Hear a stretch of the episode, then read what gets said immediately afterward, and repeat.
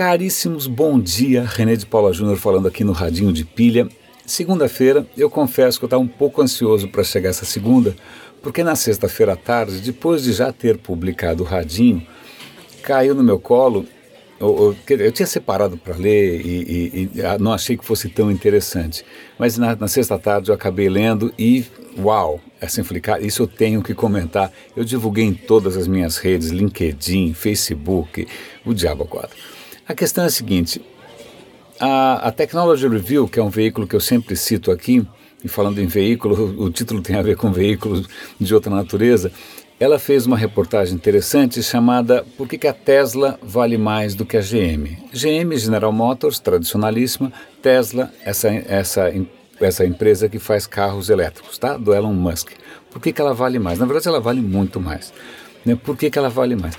E aí eu não tinha eu falei, ah, ah, eu não gosto muito do mercado automotivo, eu não gosto muito do Elon Musk, eu deixei para lá. E no fim foi bobagem, porque o artigo é extremamente interessante e eu acho uma leitura absolutamente mandatória para todo mundo que se interessa por inovação, por digital, seja o que for. Tá? Tanto que eu estou divulgando isso quanto eu posso. Por que, que eu acho ela tão importante assim?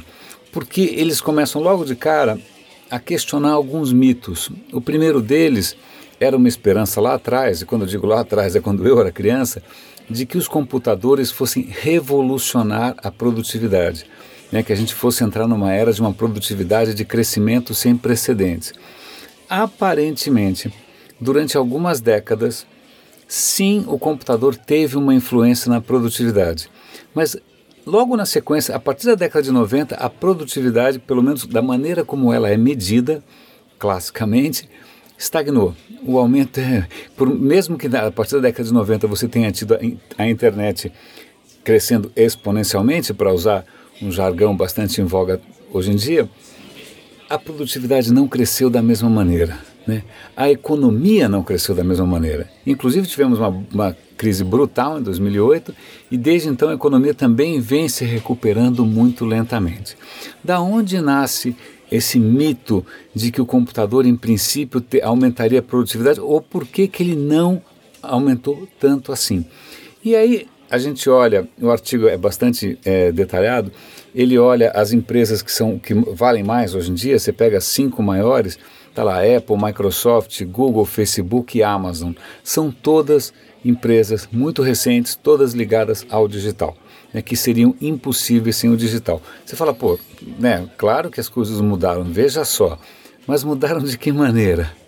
Mudaram através de uma concentração absolutamente brutal de riqueza, porque essas, essas novas é, empresas, novas indústrias, elas geram uma concentração absolutamente brutal. É, na mão de muito pouca gente. Então, antes, quando você tinha uma GM que gerava riqueza, riqueza de verdade, para centenas de milhares de funcionários. Hoje, quando você vai pegar quantos funcionários tem o WhatsApp ou quantos funcionários tem o Facebook, é uma fração disso. Né? Então, essas indústrias não só geram uma concentração brutal de riqueza, como também elas começam a configurar o que você poderia chamar de um oligopólio. Né? Aí, não, mas olha, não é besteira, ninguém está aqui fazendo cartel, ninguém está aqui é, sacaneando a concorrência. Se você quiser um, criar um mecanismo de busca agora, você cria, ninguém está te impedindo, a barreira é muito baixa. Sim e não. É ilusória essa ideia de que as oportunidades estão abertas para todo mundo, porque a partir de um certo tamanho e a partir de um certo volume de capital, não tem mais como você competir com o Google, com o Facebook, esquece. Mesmo que você tenha alguma ideia bacana, o cara vai comprar você. Ou se ele não comprar você, ele vai oferecer a mesma coisa que você oferece de graça. Então o que a gente está percebendo é que essas novas empresas elas estão praticamente sufocando um ecossistema. Né? Você tinha antes um ecossistema de. Você tinha muitas alternativas, né? pelo menos essa era a ideia romântica no começo da web, e agora isso está se concentrando de uma maneira brutal. Então, leia o artigo, ele faz uma fotografia bastante é, imparcial, bastante justa. Ele não é panfletário, ele não é ludita. Ludita é quem é avesso à tecnologia por princípio. Né? Não, vem da Technology Review do, do MIT. Você não está vindo de, de, algum lugar da esquerda, não, é do MIT, tá bom? E isso confirma um livro que há muito tempo atrás eu venho recomendando, que é um livro chamado Who Owns the Future? A quem o futuro pertence, de um cara chamado Jaron Lanier, eu não sei se é assim que fala o nome dele. Nesse livro, que já tem alguns anos, ele já fala disso. Ele falou, olha, essas empresas, elas vão concentrando tanto dado, tanta informação, tanta tecnologia, tanta infraestrutura, tanto dinheiro, que não sobra para mais ninguém. Né? A coisa se autoalimenta e o que a gente vai ter é um para cada um, né? um ou dois dentro de cada categoria e acabou. Né? E esses caras vão acabar influenciando a vida de todo mundo de uma maneira que a gente nem percebe. É um livro bastante. Eu lembro que na época eu fiquei tão perturbado com essa visão que eu, eu, não conseguia acabar o livro, eu parava antes porque eu começava a ficar deprimido. E na verdade a realidade acabou mostrando que o Jaron Lanier tinha razão. Então vale a pena ler o artigo, tá que deu, estou dando o link aqui. Eu sei que apenas uma fração das pessoas que estão ouvindo isso vão se dar o trabalho de ler, mas eu, olha, sinceramente, eu acho que vale a pena. Eu tenho mais algumas coisas para comentar com vocês hoje rapidamente, nada com, o mesmo né, impacto e tamanho, mas que, que eu tenho aqui? A primeira questão, isso me impressionou bastante. É um estudo dizendo o seguinte: se você abrir mão de comer um bife por semana, o impacto que isso tem no, no, no, efeito estufa é colossal. Na verdade, ele faz um monte de conta. Né? Se você comer um bife a menos por semana, equivale praticamente a um tanque de gasolina que você deixou de gastar por ano. Né? Porque o que acontece? Criar vacas, da maneira como a gente cria, impacta demais no efeito estufa. Impacta demais. Porque vaca é, solta pum, vaca solta metano, é uma desgraceira. Então a produção de carne bovina é uma brutalidade em termos de é, é, efeito no, no, no, impacto no efeito estufa. Eu vou dar o link aqui para vocês verem. Tem um monte de comparação. Se você comer esse frango, porco, se você comer cordeiro é pior ainda. Curiosamente, cordeiro, pelo visto, impacta, mesmo sendo um bichinho tão bonitinho, então, é porque a gente não está por perto respirando, né? Mas é, dê uma olhada porque tem uma série de comparações com mudanças na sua vida que podem impactar o planeta. Eu, como não como carne de vaca faz, deixa eu pensar, estou com 52, faz 37 anos, então eu acho que eu já contribuí bastante. A última notícia que eu quero comentar com vocês, isso vale a pena ouvir, é, é, é, é tem que ouvir, porque é, é, muito assustador. A história é a seguinte: Guerra do Vietnã, certo? Guerra do Vietnã. É, os Estados Unidos estavam diante de um inimigo muito difícil, porque se você tinha guerrilha, guerrilha na selva, guerrilha na floresta, é, túneis, os caras viviam escondidos, era um tipo de combate que eles não estavam preparados. Né?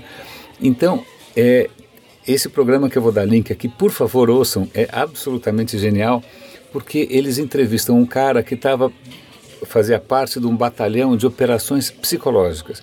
Eles tinham estratégias especiais para desmotivar, para apavorar os guerrilheiros vietcongs. E uma delas, que é imperdível, você tem que ouvir isso, o que acontece? Eles estudaram a cultura Vietcong e na cultura Vietcong, se você, quando você morre, para sua alma ter descanso, tem um procedimento correto de sepultamento, né, de velório, etc. Se você não é sepultado da maneira correta, se você não é velado da maneira correta, você vira uma alma penada. Certo? Certo. Com isso na cabeça, eles fizeram o seguinte: eles fizeram umas gravações que assim, uh, bem assustadoras, uma coisa bem fantasmagórica, com criancinhas falando assim, na, em, em, como é que chama? Em vietnamita, whatever.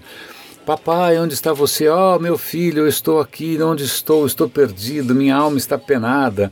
Papai, volte para casa. Cara, umas gravações sinistras absolutamente sinistras. E aí o que, que eles faziam? Eles, eles iam, eh, pegavam aqueles rios que passavam no meio da floresta, assim, no meio da selva, e vinham com barco com motor desligado, com esse negócio nos alto-falantes, alto-falantes. Essa, esse som enchendo a floresta como se fosse um trem fantasma, como se fosse alguma coisa do Play Center tal. E aí o que é engraçado, aí você fala, bom, mas isso funcionou ou não funcionou? E aí eles resgataram uma entrevista com um Vietcong, né, que dizia que sim, né, quando isso gerava pânico. Isso, muitos dos caras, os que não eram comunistas ferrenhos, né, os que tinham sido ali arregimentados à força, ou você acha que todo mundo ali era comunista ferrenho? Claro que não. Né, os que ainda eram, sei lá, gente que estava ali de gaiato, os, muita gente desertava. porque era muito assustador, era muito convincente. Então, ouça, ele, ele conta também sobre folhetos que eles jogavam em cima dos caras para tentar desestimular. Então, tinha sim, parece coisa de, sei lá, arquivo X, né? Parece coisa de algum seriado, mas tinha sim batalhões de operações psicológicas para tentar assustar os caras com fantasmas. Eu achei divertido. É, vá lá escutar que, que é engraçadinho. Caríssimos, Grande abraço, René de Paula Júnior falando aqui no Radinho de Pilha, segunda-feira e até amanhã.